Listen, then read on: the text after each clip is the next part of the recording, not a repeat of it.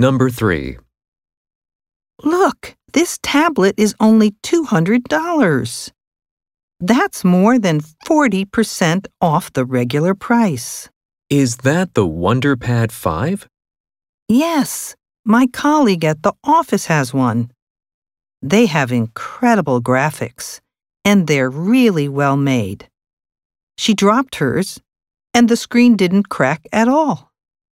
Did you hear that the next generation was released last week? I think that's the reason for the discount. Well, it's still a fantastic deal. I think I'll get it. Question.